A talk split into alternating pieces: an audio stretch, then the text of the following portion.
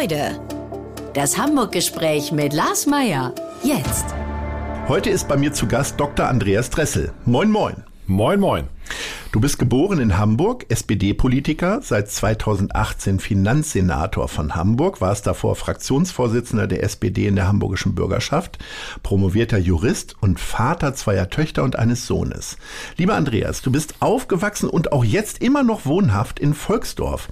Hast du auch schon einen anderen Stadtteil von Hamburg mal kennengelernt? Hast du irgendwo anders gewohnt oder war es immer Volksdorf? Nee, tatsächlich war ich dann auch mal in Eilbeek. Also es ist auch immer noch Bezirk Wandsbek. Ja. Ähm, also ähm, in der Tat bin ich da sehr heimatverbunden.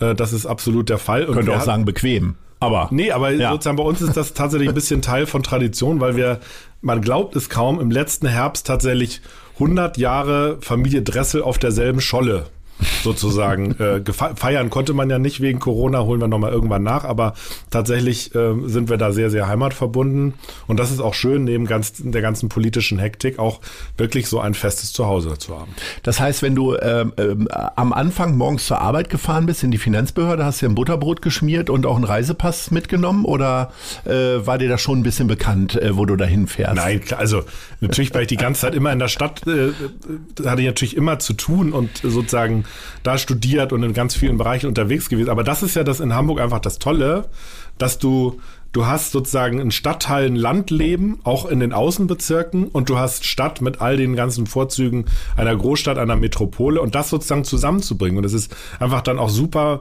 wenn man abends nach Hause fährt, wenn man einen vollen Kalender hatte, sozusagen, du fährst ein Stück raus, hast einmal die Weite, äh, sozusagen auch von, von Feldern, wo man ein bisschen länger weiter gucken kann. Dieses Zusammenbetrachten äh, von Metropole und auch Heimat vor Ort, das macht für mich Lebensqualität aus. Mach doch noch mal Werbung für Volksdorf. Was ist denn das Besondere? Ich komme da ja, also ich bin ja jemand, der immer so unten links auf der Karte ja, irgendwie in Hamburg Dann machen wir das hat. mal. Wir machen mal, ich mache mal eine Volksdorf-Tour mit dir. Ja, bitte. Weil es wirklich ein ganz besonderer Stadtteil ist, sehr sozial engagiert, ganz viele Vereine, Verbände, Institutionen. Wir haben zum Beispiel ein Museumsdorf, wo äh, alte Bauernhäuser sind, die ganz liebevoll gepflegt sind. Und da kann man dann so Butter machen und so auch. Zum Beispiel, so da gibt es mhm. zum Beispiel auch immer am Wochenende aus dem alten Holzbackofen Brot, was man dann kaufen kann. Da ist äh, ähm, Tierhaltung und so weiter. Ich habe da zum Beispiel geheiratet, insofern habe ich Im Museumsdorf? ja, im Museumsdorf. Und da hast du eine alte Volksdorfer Tracht angehabt? Nee. Äh, nein, das äh, haben wir dann äh, darauf verzichtet und das hätte meine Frau auch nicht gut gefunden. Ja, aber trotzdem, diese, diese Verbundenheit da ist, ist wirklich ein tolles Gemeinschaftsgefühl ähm, äh, und manchmal auch eben Tick auch mal distanziert zu Themen sozusagen der Stadt, weil man das eben auch aus einer gewissen Distanz heraus betrachtet. Manche sagen gallisches Dorf. Darf man denn als Volksdorfer eine Nicht-Volksdorferin heiraten oder ist sie auch Volksdorferin? Nee, sie ist, äh, sie kam in der Tat aus Eilbeek. Oh. Ähm, und äh, äh, in der Tat, ähm, sage ich mal so, musste sie sich an das Volksdorferin sein auch ein Stück gewöhnen, aber mittlerweile klappt das wunderbar und äh, sie hat den Volksdorfer Stadtkern genauso lieb auch wie ich. Gibt es da noch mehr Tradition tatsächlich als jetzt so in den wuseligeren Stadtteilen? Also ich komme ja selber vom Land, also jetzt nicht aus dem Dorf, aber äh, so Maibaumpflanzen und so. Genau, Maibaum, Maibaum hat es jetzt auch gegeben im Museumsdorf. Ja. Es gibt dann Erntedankfest und so weiter.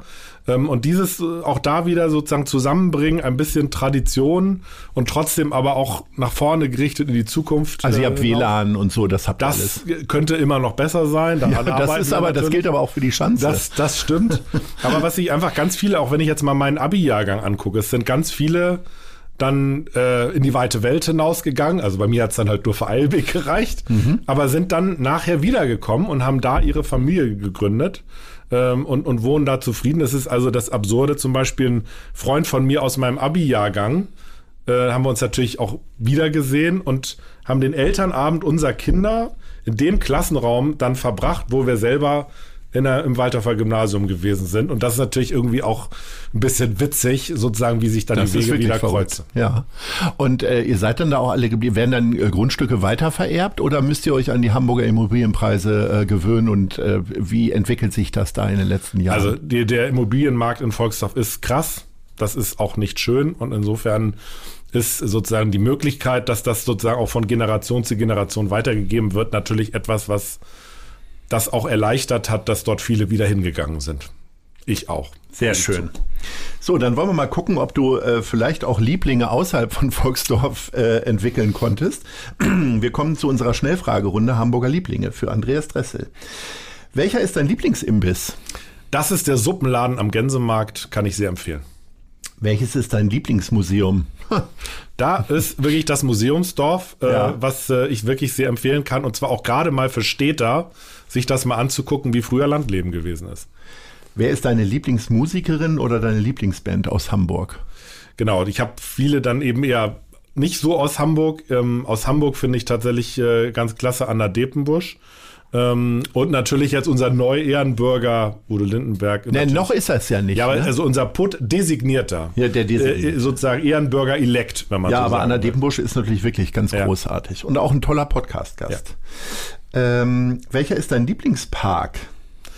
Ja, das äh, haben wir lange auch ein bisschen gegrübelt, was wir, also ob wir die Naturschutzgebiete auch mit einbeziehen können. Ähm, Ah, Du hast so ein Gremium gehabt um dich herum, die. Nee, äh, aber ich habe das Fragen heute beantworten. tatsächlich nochmal, also wir haben das nochmal zumindest überlegt. Ja. Aber da will ich jetzt mal tatsächlich sagen, neben den Naturschutzgebieten, die wir da oben bei uns haben, die ich auch sehr mal für die Städter empfehlen kann, äh, was ich wirklich entdeckt habe jetzt in der Corona-Zeit, ist die Bunthäuser Spitze. Da, wo Norderelbe und Süderelbe sich in Wilhelmsburg wieder treffen. Das ist einfach ein genialer Platz in Hamburg, den ich wirklich jedem nur ans Herz legen kann. Ganz schön weit weg für dich, ne? Das aber da, mit dem Fahrrad super erreichbar. Ja, Also- mit dem Fahrrad von da oben Ja. nach unten. Okay. Ja, also das kann man alles machen. Es sind auch super Fahrradwege auf dem Deich. So, apropos Fahrrad, da fährt man ja vielleicht auch immer mit dem Fahrrad hin. Welches ist deine Lieblingskneipe? Ja, das ist das Thema Kneipenwesen. Ist Hast du jetzt in den letzten 18 Genau, Monaten also- oder 17 Monaten vergessen, ne? ich habe jetzt durchaus manche Kneipen besucht. Meistens ging es dann um notleidende Gastronomen, die nach ihren Hilfen gefragt haben. Insofern gibt's da jetzt nicht die eine, natürlich, ne, wir sind natürlich in Juso-Zeiten immer im Silbersack gewesen. Echt? So, das war natürlich irgendwie Kult, dann Okay. irgendwie nach den Landesdelegiertenkonferenzen. also, ähm, ne, Andi und Andi Grote und ich waren ja mal zusammen Juso-Landesvorsitzende und dann war natürlich damals äh, Pflichtprogramm, äh, nach den Sitzungen dann den, den Abend im Silbersack ausklingen zu lassen. Ja, sehr schön. Jetzt haben wir die ganze Zeit über Volksdorf schon gesabbelt. Äh, zwar ist das das Hamburg-Gespräch, aber ich habe tatsächlich doch noch eine andere Stadt in deinem Lebenslauf gefunden. Das ist Los Angeles. Ja. Also es ist ein bisschen der Gegensatz, ne? Also äh, gut, Los Angeles ist jetzt nicht nur Hollywood, aber da hast du dann Rechtsreferendariat gemacht. Wie lange also, ging das? Also das war eine Station im Rechtsreferendariat. Mhm. Und ähm, da kann man in der Tat bei einer deutschen Auslandsvertretung eine Referendarstation machen. aber Insofern- da bist du komplett durchgedreht, ne? Dass du also dann auf einmal Nein, das war- so das war- den das war Gegensatz wählst. Ja, aber also ich habe mir natürlich schon angeguckt, welche Auslandsstationen macht sozusagen im Referendariat Sinn. Ich wollte unbedingt was Englischsprachiges machen. Ähm, und äh, das war eine wirklich fantastische Zeit. Äh, auch sehr spannend, eben nicht nur äh, natürlich war, war sozusagen die Hollywood-Orientierung. Man hat also auch schon mit Filmgeschehen zu tun, wenn dann irgendwie ein Filmfestival ist. Äh, dann findet irgendwie in der Residenz des Generalkonsuls da auch ein Empfang statt in den Hollywood also in, im deutschen Konsulat. Genau, dort. richtig. Und also ne, diese, diese äh, ähm, sozusagen Empfänge in der Residenz des Konsuls über den Hollywood Hills, das war schon etwas, was man auch nicht so leicht vergisst. Aber auch umgekehrt, wir haben für Rechtsreferendare gehört immer die Betreuung von Gefangenen, äh, also deutschen Gefangenen im Ausland, natürlich auch zu den konsularischen Aufgaben. Und ich habe auch zwei, zwei Todeskandidaten äh, in Arizona sozusagen mit zu betreuen gehabt, bin da hingefahren. Das ist auch eine Sache, die man nicht vergisst.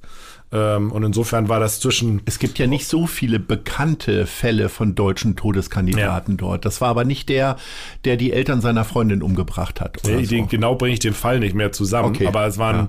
waren zwei. Da gab es ja so eine Dokumentation Genau. über jemanden, der jetzt dann auch ja irgendwann tatsächlich nach Deutschland, glaube ich, äh, nach Hamburg zurückgekommen ist. Ja, das, das glaube ich jetzt bei Okay. Mhm. denen. Ich habe den Fall dann auch nicht weiter, weiter verfolgt. Das war dann, sind wir, weil äh, nach Arizona gefahren, was zum Zuständigkeitsbereich vom, vom äh, Generalkonsulat in Los Angeles gehört. Und das natürlich sozusagen die Diskrepanz. Man fährt da in so ein Wüstengefängnis, sozusagen morgens noch äh, in Santa Monica, wo ich gewohnt habe. Och. In der Zeit war also auch kein schlechter. Bist du denn da immer diese Treppen da hochgetigert, wo diese ganzen Bodybuilder und so weiter irgendwie Ja, das war jetzt nicht so mein Thema. Ich bin dann viel, bin viel Fahrrad gefahren, Ja. äh, da an den ähm, äh, äh, am- an der Küste, was einfach auch genial war. Äh, war eine war eine wirklich tolle Zeit, viel viel gelernt. Bisschen müsste ich mein Englisch mal jetzt wieder auffrischen. Mhm. Äh, aber das war sozusagen mal eine Phase, wo, wo man sozusagen mal richtig aus Hamburg rausgekommen ist. Und das war drei Monate oder ja, sechs Monate? Drei Monate lang ist das. Und das war dann alles. Außer jetzt Urlaub bist du nie wieder beruflich im Ausland gewesen, sozusagen. Ja, also beziehungsweise auch da mal jetzt auch Auslandsaufenthalt. Wir waren natürlich, ich war jetzt als äh, für die Finanzministerkonferenz in Washington mhm. bei der Weltbanktagung. Das war aber mhm. tatsächlich dann äh, seit dem Referendariats, äh, seit dem Referendariatsaufenthalt mhm. dann wirklich der längste oder dann der nächste größere Auslandsaufenthalt beruflich bin. Und das hat dich jetzt auch nicht so inspiriert, dass du gesagt hast, so jetzt gehe ich nochmal in eine andere Stadt. Ja, es war ja dann auch immer so, dass ähm, ich äh, sozusagen nach dem Referendariat auch ähm, äh, schnell auch eine berufliche Perspektive hatte. Ich bin ja im, im Verwaltungsdienst der Stadt Hamburg, habe ich angefangen als Regierungsrat, bin dann auch Bürgerschaftsabgeordneter geworden, äh, habe dann äh, die Familie gegründet, habe geheiratet und dann ist ja äh, auch dann, wenn du heiratest, Kinder bekommst, den Job anfängst, ein Mandat anfängst, dann nach äh, drei Wochen sagen, nee, jetzt gehe ich doch noch mal ins Ausland, äh, wäre dann jetzt auch ein bisschen komisch gewesen. Insofern ist das sicherlich ein Thema, wo wo äh, vielleicht mal einen fernes Tages man auch mal sagt, jetzt macht man noch mal wie einen Tapetenwechsel, aber jetzt bin ich äh, hier verpflichtet, macht mir Spaß und äh, hier ist eben auch meine Erdung und meine Verwurzelung. Wie wichtig ist denn der Doktortitel für deine berufliche Laufbahn gewesen? Das hat tatsächlich keine Rolle gespielt. Also ich habe ich hab richtig am Lehrstuhl gearbeitet äh, in der Uni äh, äh, Arbeitsgemeinschaften gemacht, äh, dort auch äh, sozusagen mit für den Lehrstuhlinhaber gearbeitet, Schriften vorbereitet, Artikel vorbereitet und dann eben auch promoviert. Was Kannst du an das Thema noch erinnern? Ja, natürlich. Und also Bürgerbegehren, Bürgerbegehren und Bürgerentscheid in den Hamburger Bezirken. Oh, also ja, ein gut, Hamburger Thema.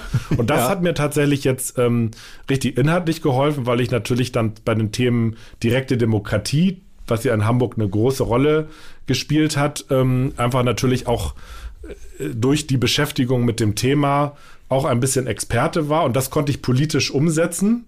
Das heißt, äh, äh, wir haben das Gesetz auch irgendwann novelliert und Vorschläge, die ich selber mal mit erdacht hatte, konnte ich dann in die politische Arbeit mit einbeziehen. Insofern war das, äh, hat das gut zusammengepasst. Jetzt haben ja einige, äh, sind ja einige Politiker über ihre Doktortitel gestolpert, jetzt zuletzt Franziska Giffey. Hast du auch noch mal in die Akten geguckt, ob da nicht irgendwie doch was kopiert ist oder so? Da kriegt man dann, also wahrscheinlich wirst du dir ja nichts vorzuwerfen haben. Du bist ja ein sehr korrekter Mensch, zumindest äh, sagt man das über dich. Äh, aber kriegt man dann trotzdem noch mal so ein Unwohlsein? Ja, also ich glaube, man muss da jetzt auch die, die Fälle im Einzelnen natürlich betrachten. Ähm, und äh, mit, mit Franziska Giffey tut mir das auch äh, tatsächlich leid, weil sie eine ganz, ganz tolle äh, Politikerin ist. Ähm, insofern muss man, glaube ich, ein bisschen auch gucken, die Fälle, die es da gegeben hat, äh, wie die im Einzelnen gewertet worden, was sozusagen, was da an Umfang, an, an, an Fehlern gewesen ist, äh, sozusagen da, äh, glaube ich, ist, ist das schwierig sozusagen von außen sozusagen darüber, äh, darüber zu urteilen. Ähm, und natürlich ist es auch so, dass natürlich äh, die Fälle jetzt auch alle ein Stück länger zurückliegen und die Frage sozusagen, wie man äh, sozusagen damit auch, auch umgeht, natürlich auch nochmal sich die, die, die, die Sicht auf solche Sachverhalte auch nochmal ein Stück verändert hat. So, und äh, ich glaube, ähm, da haben eigentlich alle versucht, äh, sozusagen jedenfalls so, wenn ich das aus meinem Umfeld erinnere, wie, wie das damals gewesen ist, da versucht eben nach äh, bestem Wissen und Gewissen auch eine gute Arbeit abzulegen und äh, das nicht sozusagen den Titel zu erwerben um des Titelerwerbens willens, sondern um auch sich mit der Fachlichkeit beschäftigt zu haben. Und äh, das, wie gesagt, habe ich drei Jahre meines Lebens gemacht und äh, habe davon auch was zehren können inhaltlich, weil eben das Thema Bürgerbegehren und Bürgerentscheid für mich einfach etwas war, was mich im politischen Werdegang auch weiter begleitet hat. Du hast ja gerade eben schon vom äh, Klassenzimmer erzählt, in dem du die Elternabende jetzt verbringst. Was warst denn du für ein Schüler? Also in der, in der Außen, in der eigenen Betrachtung zunächst einmal. Also ich hatte, glaube ich, Anfangsschwierigkeiten. Ich erinnere mich äh, sozusagen aus den Grundschulzeugnissen, dass es Schwierigkeiten gab, dass ich am Platz sitzen bleibe. Also das äh, sozusagen, sondern ich war dann da gerne unterwegs im Klassenraum. das hat sich dann irgendwann gebessert. Ähm, und ich wurde, glaube ich, immer besser sozusagen über den Zeitverlauf. Es ist ja auch so, dass Jungs auch eher Spätstarter sind, was schulisches Können angeht, was also man immer wieder feststellt und habe dann nachher auch ein echt gutes Abi gemacht.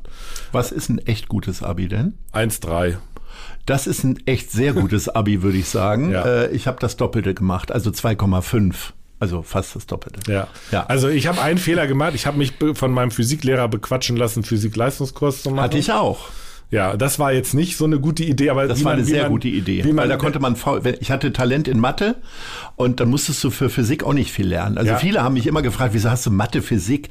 Ich war nur wirklich kein Streber, aber mhm. das war eine reine Bequemlichkeitsentscheidung damals. Ja, aber das Problem ist ja, dass, und das habe ich dann leider erst in der, in der Oberstufe festgestellt, dass der Unterschied zwischen Grundkurs und Leistungskurs dann doch noch mal ein bisschen, äh, noch mal ein Schritt ist. Und äh, ich habe Mathe-Grundkurs auch ordentlich gemacht, da auch meistens eine 2 gehabt und Physik-Grundkurs auch äh, mal eine 2 und mal eine 1 gehabt, aber der Schwierigkeitslevel zum Leistungskurs war noch mal so ein Schritt, dass dann nachher meine, meine Abi-Note in Physik äh, sozusagen, das ist jetzt vielleicht Jammern auf hohem Niveau, weil am Schluss ist ja in der Gesamtschau trotz 1-3 geworden. Ja. Aber das, sage ich mal so, war, war eine Sache, wo ich jetzt rückblickend sagen würde, Physik-LK würde ich jetzt nicht noch ein zweites Mal nehmen.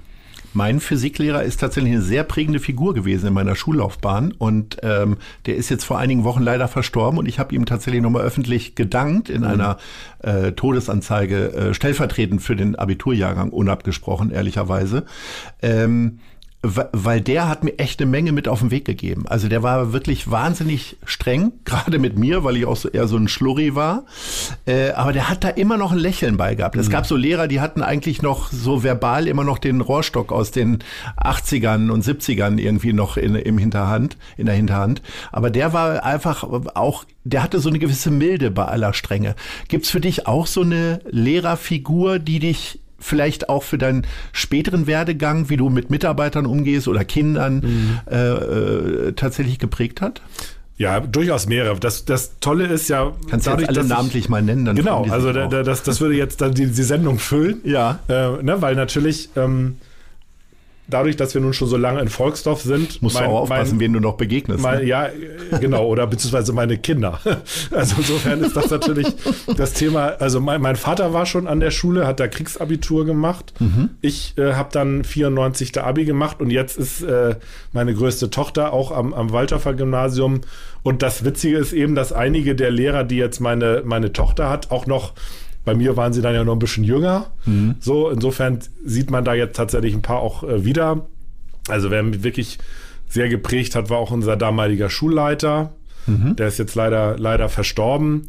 Ähm, und der ist mir dann jetzt zum Beispiel als Chef von dem Museumsdorfverein sozusagen auch wieder begegnet. Der wohnte in unserer Straße. Insofern hatte man einfach persönlich totale Beziehungen zu dem. Und ähm, äh, der sozusagen mit dieser Disziplin aber hohen Fachlichkeit und trotzdem persönlicher Zugewandtheit, wie der die Schule geführt hat, das ist sozusagen etwas, was ich auch immer gerne wieder wieder mitnehme und äh, immer wenn ich an ihn zurückdenke, habe ich immer diesen, diesen Satz, wie er dann immer morgens uns in der Schule, wenn es eine Durchsage gab, Guten Morgen, hier spricht Herr Fischer. Und das ist war immer genau ein Sound. Und wenn ich, wenn ich über den nachdenke, habe ich immer wieder diesen Sound im Ohr. Wie groß ist denn der Druck für deine Kinder, äh, auch gut in Mathe zu sein? Ich meine, du hast jetzt Grundkurs gemacht, aber da warst ja, ich meine, mit 1,3 warst ja, guckst ja über alles Erhaben hinweg. Ja, ach, äh, Mathe machen die tatsächlich ganz gut. Also so wie ich das im Moment wahrnehme, in anderen Bereichen äh, sind die auch ganz gut. Also das, das, wir sind da aber so ein Streber als Vater ist echt ganz schön ja, hart. Ja, aber das, ne? ich glaube das nicht, dass also ich, ich, ich, gut, wobei es immer blöd ist, das selber zu beurteilen. Unwidersprochen ich, habe, ich versuche den wirklich, Streber durchgehen. Nee, ich versuche, ähm, ich äh, versuche, das weiß jetzt nicht, wie jetzt meine ehemaligen Mitschüler, wenn sie hier säßen, wie sie es beurteilen, aber das, ich habe jetzt wirklich versucht, nicht irgendwie den Streber raushängen zu lassen äh, und, und, und bin auch äh, nicht jetzt so, dass ich wirklich immer nun unendlich sozusagen gelernt habe und dann immer äh, als da besser, besser da aufgetreten bin, sondern habe dann schon ähm, versucht, das in der Klassengemeinschaft auch irgendwie mitzuleben. Und es waren auch jetzt viele, die sich auch jetzt nicht haben gehen lassen, sozusagen in der Oberstufe, sondern wir hatten auch viele gute Mitschülerinnen und Mitschüler. Gab es mal Einträge ins Klassenbuch? Bestimmt, weil ich irgendwann mal, ähm, ich glaube, ich habe ähm, weiß gar nicht, ob es dann zum Eintrag ins Klassenbuch geführt hat, aber ich habe, glaube ich, bei einem Religionslehrer oder so haben wir dann mal irgendwie, der auch echt, weiß nicht, ob das Wort Scheiße hier jetzt vorkommen darf. Hast du gesagt, genau. lassen wir gelten. Äh, und dann haben wir irgendwie, es gab dann ja irgendwie in den 80er und 90er Jahren immer dann so für Faschingsgeschichten so diese Scheißhaufen-Imitation. Und dann haben Ja. wir dem halt das Ding mal auf seinen Stuhl gelegt und dann kam er halt so rein in Religionsunterricht, nimmt dann hinter dem Pult irgendwie den Stuhl nach hinten geht so und war es richtig ausgerastet und hat dann diesen, diesen Scheißhaufen genommen und äh, die, das Waldorfer Gymnasium ist an einem Wald gelegen und er war auch ein Sportlehrer und hat uns dann gezeigt, wie er diesen Scheißhaufen einmal Wie weit in, den Wald, in den. Wald geworfen hat. Das ist sozusagen, ich glaube, das hat, äh, glaube ich, in jedem Fall zum Gab es dann so einen, Anschiss so einen geführt. Gruppeneintrag? Ja, ich Oder glaube, war klar, dass du das warst? Nee, ich, das weiß ich nicht, ob das, ähm, ob ich mich schuldig bekannt habe. Aber ich war jedenfalls beteiligt am Scheißhaufen. Äh, Wie romantisch siehst du denn deine, deine Abi-Zeit? Bei mir war es ja tatsächlich so, dass die sehr gefüllt war von Party, äh, Veranstaltungen, Ja. Abi-Zeitungen. Viele sagen, ich habe einfach meine Abi-Zeit mein ganzes Leben lang weitergeführt, weil wir heute auch Veranstaltungen machen, viel schreiben und so weiter. Also äh, das war, war eine tolle Zeit, muss man sagen. Und ich, ich, man guckt da gerne verklärt zurück, wenn man so auf die 50 zugeht. So muss ich ehrlich sagen. Und dann gehe ich immer wieder gerne zurück. Natürlich auch, weil, weil die, die Schule sozusagen bei uns um die Ecke ist. Man fährt mit dem Fahrrad immer vorbei und die Aula, wo man das Abi-Zeugnis erhalten hat, äh, ähm, äh, sieht man immer wieder. Und ähm, eben weil man immer wieder auch mal Mitschüler trifft. Insofern denke ich da gerne dran zurück. Natürlich irgendwie Abi-Show, Abi-Party, der letzte Schultag, wo man da Alarm gemacht hat im Stadtteil und solche Aktionen. Ähm, äh, das, Seid ihr äh, da auch mit dem Trecker durch, die, durch den Ort Nee, wir haben gefahren? aber sind so einen Umzug auf gemacht, So dass wir haben Trecker-Anhängern. Genau, das, das war irgendwie die Zeit, äh, also sozusagen, ich, genau was wir für Streiche gemacht haben, weiß ich nicht. Ich glaube, wir haben das irgendwie, haben da irgendwie was mit Wüste gemacht oder so und äh, ich war da irgendwie mit, mit dem anderen Freund da irgendwie als Blauhelm im Einsatz oder so, um dann irgendwie den, den Umzug da abzusichern. Ähm, also ähm, war, war einfach eine tolle Zeit und erinnert man sich sehr gerne zurück. Bei mir stand ja in der Abi-Zeitung drin, dass ich äh, Steuerberater werden möchte. Dann hätten wir beruflich vielleicht mehr miteinander zu tun als jetzt. Äh, was hätte bei dir denn da drin gestanden? Wolltest du immer Beamter werden? Nee, Oder nee, nee, nee, ich glaube, das, da, gut, da standen irgendwelche Dinger wie Bundeskanzler und sowas irgendwie drin. Also Damals schon, weil ja, aber wann das, bist du in den Jusos gegangen? äh, das ist auch genau in der, in der Abi-Zeit gewesen. Da hat mich ein, auch ein Freund äh, angesprochen, zu sagen, willst du nicht da mal vorbeischauen? Und, ähm, und ich bin tatsächlich auch in der Oberstufe politisiert worden, also im Da Gemeinschaftskunde. erst. Okay. Genau, also im, im Gemeinschafts-, also ich war schon vorher ein bisschen politisch interessiert, aber sozusagen so richtig, dass ich da auch was machen will, das ist tatsächlich in der Oberstufe im Gemeinschaftskunde-Kurs sozusagen entstanden, weil da es eben, ne, Volksdorf ist ja schon durchaus auch ein konservativerer Stadtteil. Da gibt's dann auch unter den jungen Leuten tatsächlich Leute, die JU-orientiert sind, glaubt man irgendwie gar nicht, ist aber so. Ja. Ähm, und, ähm, und da merkt man dann ja, wo man selber steht, auch in der Abgrenzung zu anderen und lernt diskutieren und sich auch über Sachen zu streiten. Das war ja Zeit damals irgendwie Golfkrieg, äh, die Frage deutsche Einheit äh, und so weiter, die ganzen, ganzen Fragen. Es war so eine hochpolitische Zeit.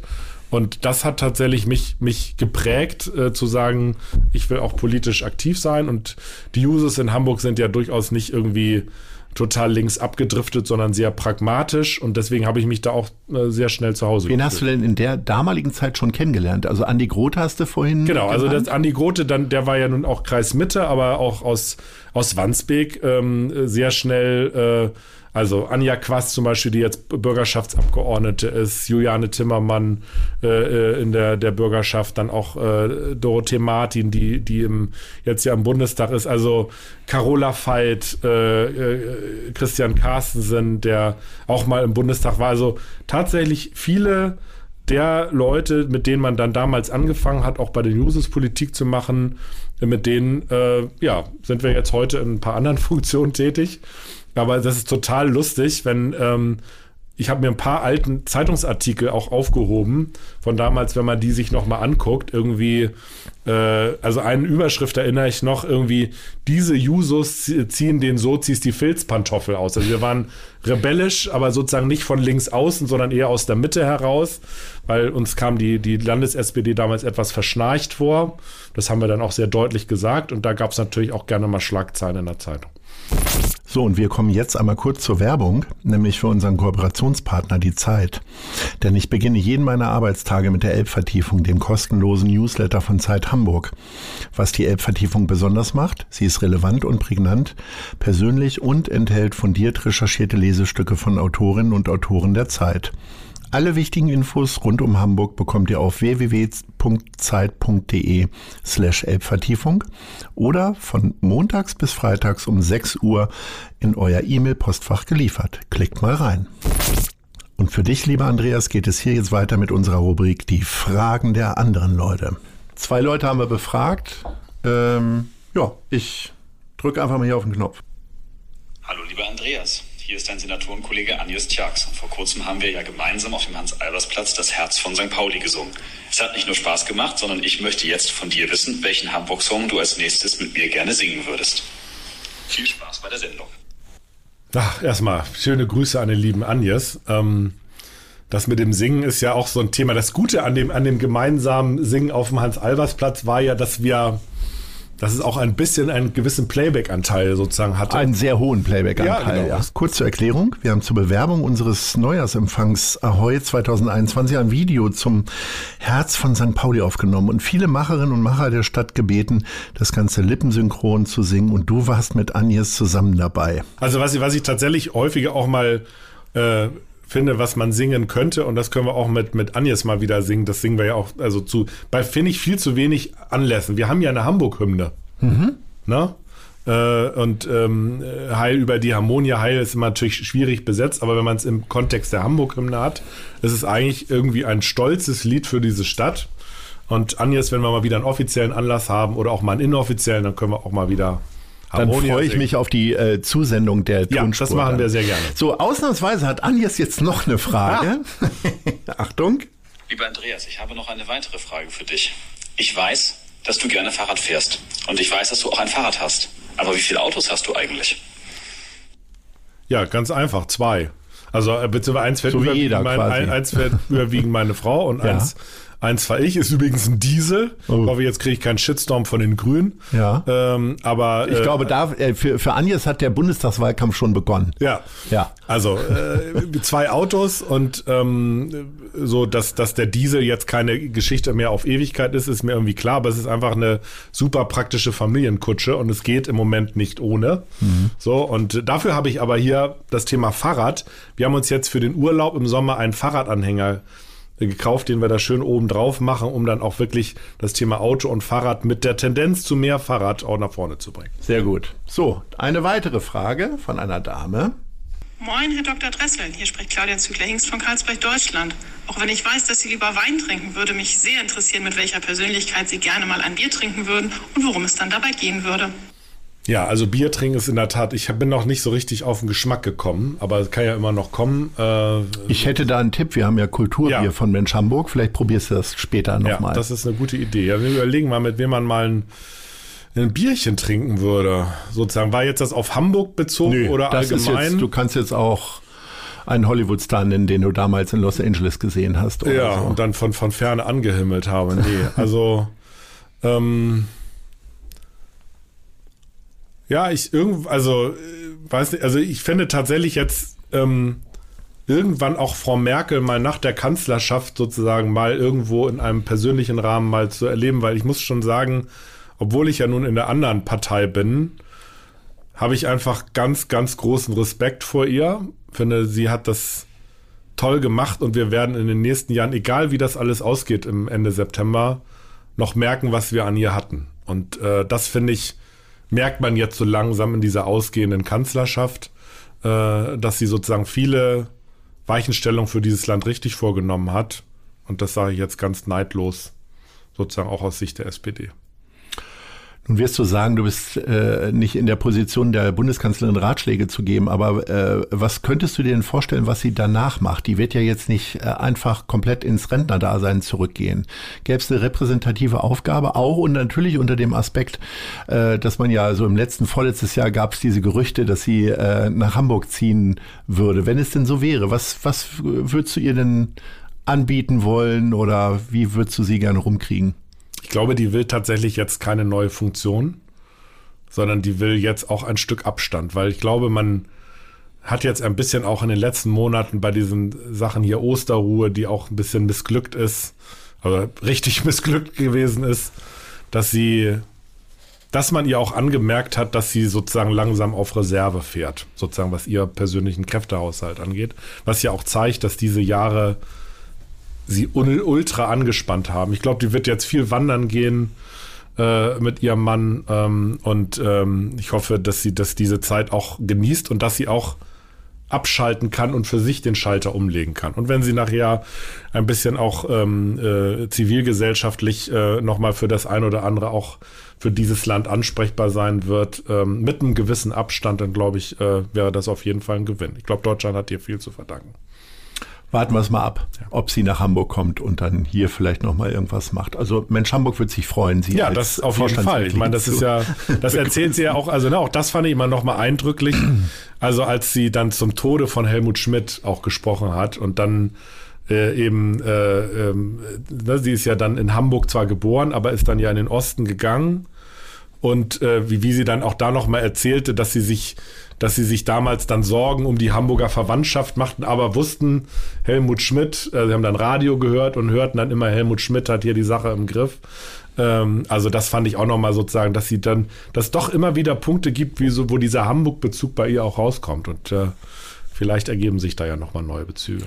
Äh, wie viel Bezug hast du denn zu Berlin? Also es gibt ja nicht wenige, du hast Dorothee Martin mhm. angesprochen, mhm. aus, deinem, aus deiner alten Juso-Clique sozusagen, Ambitionen nach Berlin zu gehen, als Bundestagsabgeordneter, vielleicht als Minister oder wie auch immer. Auch wenn es jetzt gerade nicht so gut aussieht, dass die nee, SPD also, einen Minister stellt. Das, genau, das, äh, ja, aber wir gucken, wie das noch bis, bis September wird. Nein, also ich bin, bin jede, jeden Monat äh, in Berlin, weil die Finanzministerkonferenz auch die am häufigsten tagende Ministerkonferenz äh, ist. Insofern bin ich häufig da, bin aber dann auch durchaus froh, wenn man wieder nach Hamburg fährt. Ähm, also insofern, Berlin ist immer eine Reise wert, aber der Rückweg ist auch schön. Insofern ist es jetzt nicht so, wo mich das hinzieht. Was an Hamburg einfach wirklich toll ist, ist, dass man, und man spricht ja auch häufig im Gegensatz dazu vom Raumschiff Berlin, dass die dann teilweise politisch sehr abgehoben agieren. Und wir versuchen in Hamburg im Senat, in der Bürgerschaft, hier in der Landespolitik sehr geerdet und realitätsnah unsere Politik zu machen, die ganze Zeit über.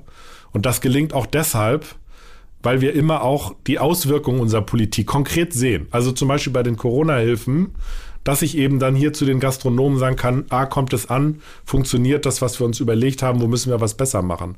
Und da habe ich immer bei der Politik in, in Berlin das Gefühl, die sind manchmal sehr weit weg. Insofern möchte ich da gar nicht mit Berlin tauschen. Wie sehr haben denn so, du sprichst die Corona-Hilfen an, wie sehr hat dich das denn in deinem privaten Umfeld äh, betroffen gemacht. Hat sich mal jemand bei dir Geld geliehen beispielsweise? Nee. Also bei mir kam das tatsächlich häufiger okay. vor. Aber geht man zu einem Senator und leiht sich Geld, weiß ich nicht. Aber äh, gab es sonst so, ich meine, du kannst ja im offiziellen Bereich kannst ja nicht mehr machen, als äh, die Gesetze zulassen. Aber hast du so richtig harte Fälle gehabt? Also äh, das, das hat viele ähm, sozusagen auch Schicksale geben, von denen man mitbekommen hat. Man wird natürlich darauf auch äh, pausenlos darauf angesprochen.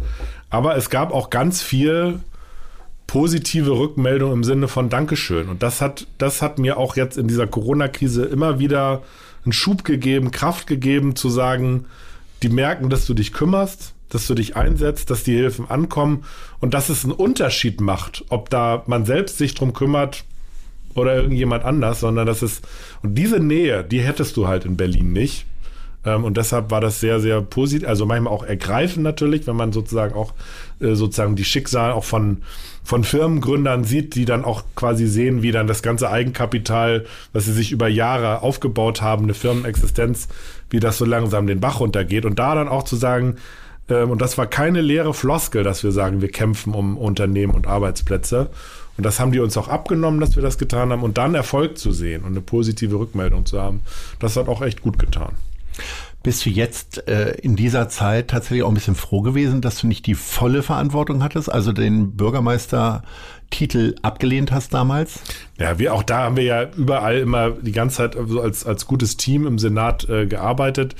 Und insofern glaube ich, äh, muss man sagen, dass jetzt doch diese Aufstellung, die wir jetzt hatten und äh, sozusagen in einer Pandemie einen Arzt als Bürgermeister zu haben, ist, glaube ich, jetzt auch äh, äh, eine, gute Sache gewesen. Und das hat äh, Peter Tschentscher sehr umsichtig äh, gemacht, aber auch eben es mit uns als Team geführt. Das waren ja keine One-Man-Entscheidungen, sondern sozusagen jeder hatte jetzt in der Krise im Team seinen Platz.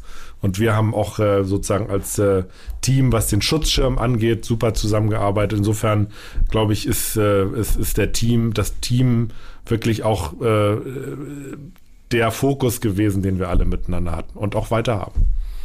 Wie sieht denn dein politischer Ehrgeiz aus? Ähm, Gibt es da noch Stufen, die man noch erreichen könnte? Willst du vielleicht auch noch was anderes werden als Finanzsenator und willst lieber äh, Umweltsenator werden oder äh, irgendwas anderes? Gäbe es irgendwas, was dich noch reizen würde? Also, ja, weil Bürgermeister war es ja, ja, nicht. Hm? Bürgermeister war es ja, ja, nicht. Also entscheidend ist ja, äh, dass, dass sozusagen das politische Leben nicht planbar ist. Also wenn man eins sozusagen äh, aus all dem, wie, wie alles so gekommen ist. Auf einmal bist du als Justizministerin auch noch äh, Familienministerin. Ja, das, das, stimmt. Insofern, also ich äh, ähm, äh, habe immer gesagt, ich möchte meiner Vaterstadt dienen. Das tue ich, habe ich in meiner vorherigen Funktion gemacht als Fraktionsvorsitzender. Das tue ich jetzt. Das möchte ich weiter tun und äh, sozusagen ähm, äh, und, und habe auch nicht vor, das jetzt kurzfristig mich jetzt ganz anders zu orientieren ähm, und in welcher Funktion, an welcher Stelle ich meinen Beitrag dazu leisten kann, dass diese Stadt sich weiter gut entwickelt. Das äh, wollen wir sehen, aber ich ähm, sozusagen bin überhaupt nicht amtsmüde, sondern mit voller Kraft dabei, jeden Tag. Es macht mir Spaß und ich habe auch das Gefühl, dass man das bewegen kann für diese Stadt. Als die ähm, Gelder aus Berlin nicht so schnell rüberkamen, äh, hast du ganz schön Krach gemacht für, für die Hamburger Gewerbetreibenden. Ist es, äh, war das da auch ein Vorteil, dass du Olaf Scholz vielleicht ein bisschen besser kennst als andere Finanzminister? Ja, ich habe jedenfalls Ländern? mitbekommen, dass Peter Altmaier sehr genervt über mich war. Und dann habe ich gesagt, okay, dann war es ja richtig. Ja. Äh, denn da traf es auch den richtigen, weil das, mhm. die, die Frage, dass es so Ladehemmung hatte, hatte, war tatsächlich in seinem Ressort. Das heißt, du hast das direkt direkt angegangen und Olaf Scholz als Finanzminister hat da gar nicht ja, Olaf Scholz, also muss ja, das hat ja die CDU immer versucht zu sagen, eigentlich ist der Olaf schuld, aber ich weiß ziemlich genau, wie es war.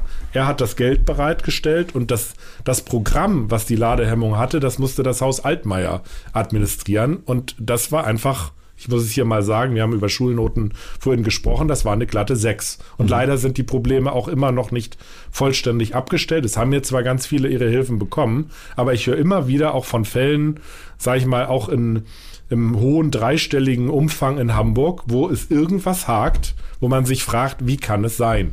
Und da werden wir auch weiter, Michael Westhagemann und ich, nicht locker lassen. Und äh, sozusagen, da wird Herr Altmaier auch nochmal von mir hören. bin gespannt.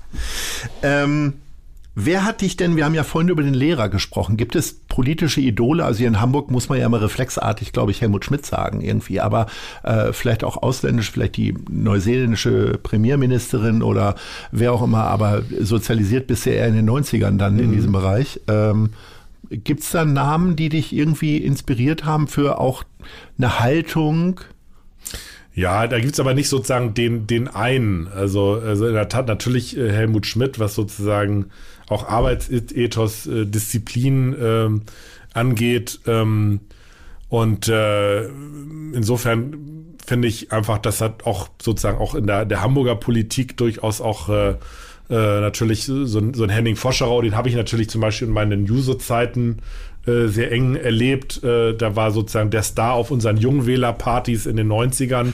äh, ne? Das ähm, sozusagen, wie, wie der geschliffen sprechen konnte, war, war faszinierend. Der kam nun auch aus der SPD Wandsbek, also aus meinem politischen Zuhause. Insofern, das ähm, äh, ist sicherlich ganz toll. Es gibt also sozusagen ganz viele verschiedene, die, die auch immer mir sozusagen, wo die ein Orientierungspunkt für mich sind, aber nicht sozusagen den einen, den man jetzt sozusagen nachlebt. Gibt es äh, neben Agnes Terks noch andere äh, Politiker, auch aus der gleichen Partei natürlich, mit denen du so echt befreundet bist? Also ähm, mit, mit vielen bin ich da sehr eng, denn auch aus der Fraktionsvorsitzendenzeit hat man da auch zu vielen ganz, äh, ganz enge Drähte, auch, auch freundschaftliche Drähte. Äh, mit, mit Agnes war das einfach, waren wir einfach in der Fraktionsvorsitzendenfunktion wirklich ein super Gespann, auch freundschaftlich gutes Gespann. Und auch äh, durchaus auch mal zur, äh, zur, zur CDU gibt es auch äh, den einen oder anderen äh, äh, engeren Draht. Also insofern. Ähm, Wer ist, ist das dann so? Ja, also ähm, ne, ich zum Beispiel jetzt Thilo Kleibauer von der CDU, der muss mich jetzt ja auch kontrollieren. Trotzdem, ne, wir, wir treffen uns äh, zu Hause mal auch äh, auf dem Wochenmarkt, äh, man trifft sich beim Einkaufen, äh, ne, äh, sozusagen, man, man kennt sich auch sozusagen äh, familiär so ein bisschen. Äh, die Ehefrau Franziska Hoppermann, die jetzt für den Bundestag kandidiert, äh, irgendwie ihr Mann ist irgendwie Organist in der Kirche, wo man dann auch mal ist. Also man begegnet sich glaube, schätzt sich da auch persönlich. Und ganz wichtig, was, was glaube ich ja auch nicht alle Politiker immer richtig machen, dass man Persönliches von politischem auch ein Stück trennt. Also das heißt, wenn man sich mal fachlich attackieren muss, weil es auch geboten ist, dann muss man es so machen, dass eben sozusagen der, die persönliche Relationship dabei keinen Schaden nimmt. Was hat dir denn, wir haben ja gerade schon über Leute gesprochen, die dich irgendwie inspiriert haben. Was hat dir denn jetzt, und wir haben ja alle eine lange Krise hinter uns und du hast vor allen Dingen ja eine Menge arbeiten müssen. Andere durften nicht arbeiten und haben auf dem Sofa gelegen. Du musstest aber richtig extra Stunden schieben.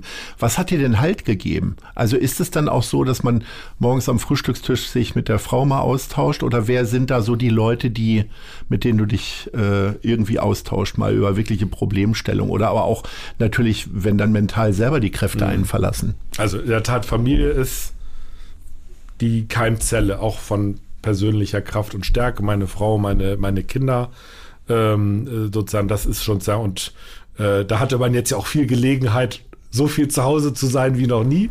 Also habe viel Homeoffice gemacht und äh, äh, mal, mal besser, mal schlechter Homeschooling begleitet. Also das war sozusagen jetzt schon auch eine, eine besondere Zeit, auch für, für, für die Familie. Ähm, aber zum Beispiel, mit wem ich auch immer äh, viel kommuniziere, ist Kirsten Feers, unsere Bischöfin, äh, mit der ich auch befreundet bin, wo man auch viel Persönliches auch mal äh, bespricht. Ähm, und da weiß ich zum Beispiel irgendwie, hat sich auch so eingebrannt, ähm, heute, also sozusagen quasi vor einem Jahr war es ja auch so, dass sozusagen zu Pfingsten so langsam alles so wieder losging. So, und äh, da in, in Hamburg war es noch so, keine Präsenzgottesdienste, und dann sind wir sozusagen als ganze Familie, so als Groupies, in den Kieler Dom äh, äh, gefahren, um äh, Kirsten, äh, die ja auch für den Sprengel nicht nur Hamburg und sondern auch Lübeck zuständig ist, um den Pfingstgottesdienst von Kirsten ähm, äh, dann zu hören und sind nachher noch zusammen irgendwie an der Ostsee spazieren gegangen, haben den Tag noch genossen. Und das sind so Momente, die einem auch nochmal einen Schub geben und Kraft geben und äh, wo wir, glaube ich, alle uns jetzt freuen, wenn auch wieder mehr Begegnung möglich ist. Wie lebst du denn deinen Glauben? Also sind es tatsächlich die Gespräche dann oder ja, also ich bin hast schon, du auch die Bibel, weißt du? Na, ich nee, wüsste also gar nicht, ob ich eine ich Bibel nicht zu Hause Bibel, habe. Ich bin nicht bibelfest, aber ähm, trotzdem äh, sozusagen, ich gehe äh, wirklich gerne auch in die Kirche und zwar nicht nur zu Weihnachten. Es gibt mir äh, auch Kraft und Halt. Ähm, aber es ist jetzt nicht so, dass es jetzt auf dem Nachttisch liegt und ich da jetzt dann nochmal Textstellen nachlese, aber sozusagen ähm, dass das Wort in der Bibel, aber auch äh, in, im Gottesdienst, aber auch sozusagen die, die, die, die, die, wenn dann so eine Orgel donnernd spielt, dann ist das etwas, was mich auch zutiefst erfasst, muss ich sagen. Und äh, ähm, sozusagen, was ich auch, äh, auch in, in, in schwierigen Stunden, wenn irgendwie jetzt auch mal ein Familienmitglied stirbt. Da hatten wir natürlich auch jetzt äh, Fälle auch in den letzten Jahren, Gott sei Dank nicht an Corona, aber sozusagen auch, ähm, wo wir ähm, enge Familienmitglieder, auch mein Vater, ähm, dann irgendwann verloren haben, äh, wo sozusagen in diesen Phasen einem auch ähm, Kirche ähm, Halt gibt. Also ich könnte mir nicht vorstellen, eine, ähm, eine Trauerfeier oder Beerdigung zu haben, ohne dass das sozusagen auch kirchlich und auch durch Gott geprägt ist, eine solche Situation, die dann eine Kernphase auch von Menschlichkeit ist, nämlich dass es eine Geburt gibt und irgendwann einen Tod gibt. Sozusagen dieses, äh, ne, dieser Spruch, Gott segnet den Eingang und den Ausgang, ist für mich tatsächlich, wenn man so will, schon sind ganz wichtige Fixpunkte, die ich, also ohne die ich jetzt mir so mein Leben nicht vorstellen könnte. Machst du dir denn persönlich auch Gedanken über deinen eigenen Ausgang? Also äh, Thema Testament kenne ich viele im Bekanntenkreis, die jetzt so gerade durch die hm. eigene Bedrohung sozusagen darüber mal nachgedacht haben. Ja, das äh, so richtig natürlich nicht. Also natürlich, man haben wir das auch alles geregelt für einen Fall X, der hoffentlich irgendwie nie passiert. Aber ähm, ich hoffe, dass man mit unter 50 dann noch eine lange Perspektive hat.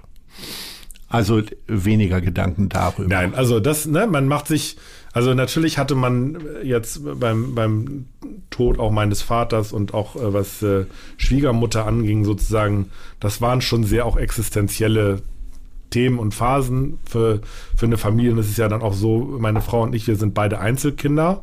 Also es ist dann nicht so, dass... Ähm, da gibt es nicht viele Erbstreitigkeiten, um das ja, so zu das, sagen. das, das Thema ist aber sozusagen fast eigentlich das Nebensächliche, sondern es ist ja meistens so, dass eben die, diese Phase, wo dann ähm, eigene Eltern äh, älter werden, wo ja das sag ich mal so, die Betreuungsrelation sich ja umdreht. Also früher war man selber derjenige, der von seinen Eltern begöschert wurde und dann in der Phase äh, sozusagen, wo es dann den eigenen Eltern äh, schwieriger geht, dann ist es ja so, dass du selber gefordert bist, dich einzubringen, Betreuung zu organisieren, Hilfestellung zu organisieren. Und das war sozusagen in jeder dieser Phase eine Sache, die uns alle physisch und psychisch sehr, sehr gefordert hat und ähm, äh, sozusagen auch mit, mit pflegenden, aber es ist ja jetzt etwas, was jetzt nicht nur mein Thema ist, sondern das Thema pflegende Angehörige, unterstützende Angehörige ist eins der großen demografischen Themen unserer Zeit. Mhm. Und äh, nur, dass die Sache ist die, wenn,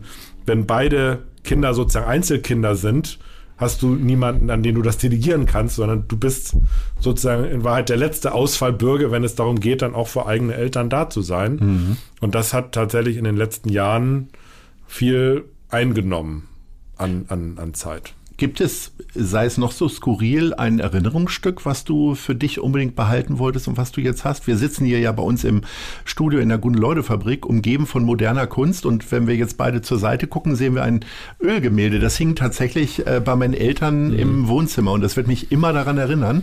Also auch wenn es hier gar nicht so richtig reinpasst, ist es für mich immer die Erinnerung an bestimmte Werte, an die Wurzeln und so weiter. Ja, ich habe, Von meiner Tante Gisela habe ich einen Zeitungsständer behalten.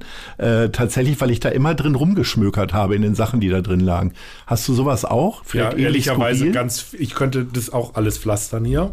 Ja. Weil wir zu Hause haben wir auch so eine, so eine, so ein, unser, im Prinzip unser, äh, unser Treppenhaus sozusagen dann ins äh, Obergeschoss, wo irgendwie Kinderzimmer, Schlafzimmer und so weiter sind, haben wir tatsächlich auch ausgegraben, als wir dann das Grundstück übernommen haben von meinen Eltern, den Notarvertrag, als mein Urgroßvater für meinen Großvater das Grundstück erworben hat, auf dem wir heute wohnen. Das ist tatsächlich vom äh, Oktober 1920. So, mhm. ein Hamburger Notar, das haben wir natürlich dann eingerahmt, aufbereitet, einfach Pünktlich weil es zum 100-Jährigen. Genau, das äh, äh, und halt tatsächlich auch nochmal alte Fotos sozusagen, sozusagen, wie das mal ursprünglich da bei uns aussah. Und äh, meine Großmutter mütterlicherseits hat ähm, äh, viel gemalt. Das heißt, wir haben auch jede Menge Gemälde, die sie selber gemalt hat, ähm, aus allen möglichen Ecken der Welt. Die haben wir dann bei uns auch mit aufgehängt. Ähm, du kommst ja eigentlich so durch und durch konservativ rüber, ne? Also die Sachen so zu bewahren, in Volksdorf die ganze Zeit zu wohnen. Du hast ja auch erwähnt, dass es durchaus auch äh, CDU-Mitglieder in Volksdorf gibt. Äh, was hat dich denn in die Arme der Sozen getrieben und warum bist du dann am Ende dann doch nicht CDU-Politiker geworden? Das ist ja eigentlich in deinen Genen, also nicht in den Genen, nee, aber, Gen genau, also, aber in der ganzen Haltung ja. äh, erkennt man ja doch eher einen CDU-Politiker wieder. Ja, aber das ist das auch das, Tolle. Äh, auch den Glauben und so weiter. Ja, aber das, das, das ist das Tolle in Hamburg, dass, glaube ich, in nirgendwo die SPD so in der Mitte der Bevölkerung steht wie in Hamburg. Äh, sozusagen mein, mein Großvater war schon SPD-orientiert, mein Vater war äh, SPD-Mitglied, äh, hat es sozusagen nur zum, zum Kassenrevisor in, äh, in den Distrikt Volksdorf gebracht. Also bin ich ein bisschen weitergekommen als er. Aber ähm, ähm, insofern war das Thema diese sozialdemokratische Orientierung, aber schon in diesem Hamburger Sinne. Und Hamburg war ja immer traditionell die SPD-Stadt, wo es das Bündnis gab von Arbeiterschaft und Kaufmannschaft, also sozusagen dieses Bindeglied abzubilden. Das hat, die Hamburger SPD geprägt und ne, die hat Leute wie Helmut Schmidt, äh, Klaus von der Nani, Henning Foscherau, andere sozusagen hervorgebracht, die ja nun auch, äh, auch bürgerlich waren. Also ich bin, glaube ich, ein durch und durch bürgerlicher Sozialdemokrat und äh, fühle mich damit sehr wohl. Du bist großer Fan von Eisenbahnen. Ja. Hast du, ähm, es gibt ja, Herrn Seehofer gab es ja diese berühmte Geschichte, dass der in seinem Keller unten eine riesen Modelleisenbahn hat. Hast du sowas auch? Ja, das, die ist nicht so. Meine Modelleisenbahn ist, glaube ich, nicht so groß wie die von Herrn Seehofer. Aber in der Tat hatte ich da auch unten auch schon mal Besuch. Äh, und äh, ist das quasi von der Jugend an oder hast ja. du, als du äh, der erste Sohn kam, hast du dann quasi für den Sohn die erste? Nee, nee, Eisenbahn das ist in der Tat auch ist äh, meine alte Eisenbahn, äh, die, die wir da auch aufgebaut haben und die meistens dann in der Weihnachtszeit dann mal vielleicht mal eine Lok dazu bekommt und dann äh, äh, spiele ich da mit meinem Sohn und ab und zu guckt dann, äh, also die größere Tochter findet es jetzt eher uncool, aber die kleinere Tochter will auch gerne mal an dem Trafo drehen. Ja, glaube ich, wird es dann auch irgendwann uncool finden.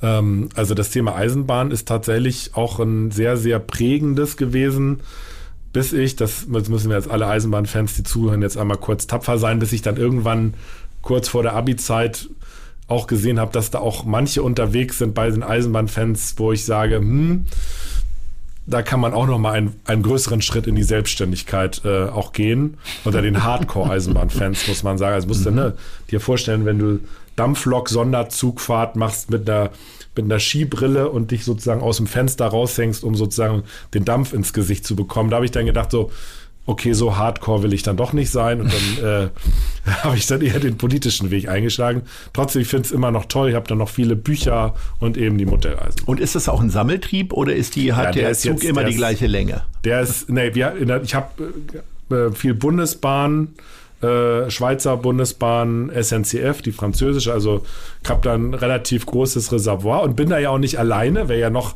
Thies Rabe, großer Modellbahner. Dirk Kienscherf ist auch Eisenbahnfan. Ole Buschhüter ist äh, Eisenbahnfan. Also wir sind sozusagen in der, der Sozi-Fraktion Ne, sind wir, glaube ich, vier, die sehr eisenbahnorientiert unterwegs sind. Kannst du zählen, wie oft du im Miniatur Wunderland jetzt warst?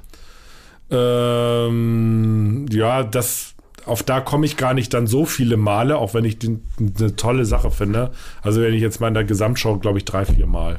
Oh, das ist ja nicht häufiger als ich. Ja. Jetzt kommen die letzten beiden Fragen. Wir sind schon am Ende tatsächlich unserer kleinen Plauderstunde. Wo siehst du dich in fünf Jahren? Also ich möchte weiter für diese Stadt äh, arbeiten ähm, und äh, ähm, da werden wir sehen, wie insofern ist, kann man Politik eben nicht genau voraussehen. Das sehen wir nun gerade jetzt in diesem Wahljahr, wie sich das rauf und runter bewegt. Ähm, aber wenn, äh, wenn ich weiter äh, an maßgeblicher Stelle für diese Stadt meinen Beitrag leisten kann, dann äh, äh würde mich das sehr freuen. Und ich glaube, dass ich mit mein, äh, meiner Art äh, auch einen Beitrag leisten kann. Wo siehst du Hamburg in fünf Jahren? Also auf dem Weg in der Tat in Richtung ähm, Klimaneutralität einen ersten wichtigen Schritt vorangekommen. Wir werden bei der Mobilität vorangekommen sein. Wir werden hoffentlich weiter auch Wohnungen gebaut haben. Wir werden hoffentlich bei der Digitalisierung, also all das, was wir jetzt in der Corona-Zeit gesagt haben, was mistig gelaufen ist im Bereich Digitales, da werden wir hoffentlich einen Quantensprung weiter sein. Also ich glaube, ähm, dass wir, wenn wir uns von Corona jetzt hier auch erholt haben, alle Chancen haben, äh, dass diese Stadt auch sich so großartig weiterentwickeln kann wie bisher. Lieber Andreas, das war's mit uns beiden, zumindest an dieser Stelle. Ich möchte mich recht herzlich bedanken. Finde es schön, dass du das Wort Scheiße jetzt salonfähig gemacht hast ja, in diesem Podcast. Das hat nicht mal Tim Melzer geschafft. Ich glaube, der, hatte, der ist ohne dieses Wort ausgekommen. Herzlichen Dank. Ich wünsche dir weiterhin eine gute Hand äh, mit den städtischen Finanzen und hoffe, dass wir uns an anderer Stelle oder auch hier irgendwann mal wieder hören und sehen. Auf jeden Dank. Fall. Hat Spaß gemacht. Vielen Dank. Ahoi. Ahoi. Das war Gute Leute das Hamburg-Gespräch mit Lars Meyer. Von der Gute-Leute-Fabrik, Szene Hamburg, dem das, äh, Zeitverlag sehen, und 917 ähm, XFM. Folgt dem Hamburg-Gespräch als Podcast auf allen bekannten Streaming-Plattformen. Und die nächste Ausgabe gibt es natürlich auch wieder hier bei 917 XFM, Hamburgs Musiksender.